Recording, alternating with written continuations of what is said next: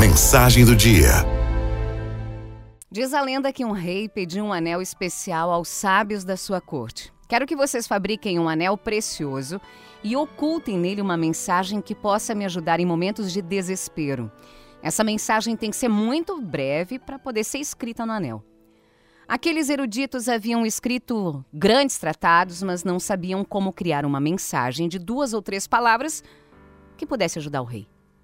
Até que um velho criado lhe disse: Olha, eu não sou sábio, não sou erudito, mas eu conheço a mensagem que você busca. O velho escreveu três palavras num pequeno papel, dobrou e entregou ao rei com a advertência: Abra somente quando você sentir que tudo deu errado e não encontrar saída para aquela situação.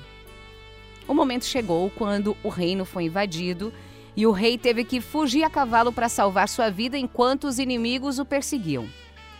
Ele chegou a um lugar onde o caminho terminava na beira de um precipício. E aí ele lembrou do anel, não tinha saída. Abriu, tirou o papel e ali encontrou a seguinte mensagem: Isso também vai passar. Enquanto lia aquela frase, os inimigos que o perseguiam se perderam no bosque depois de errar o caminho.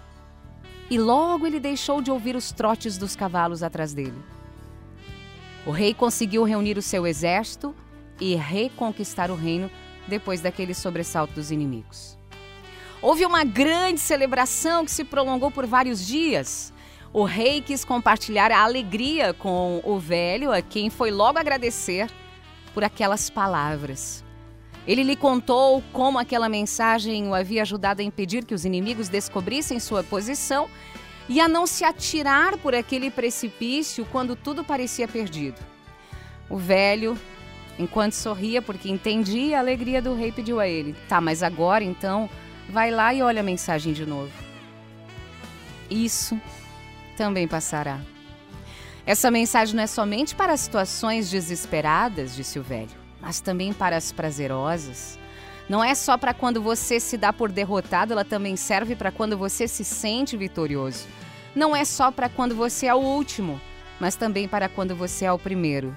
Seja a maior das alegrias ou a maior das tristezas, tudo passa.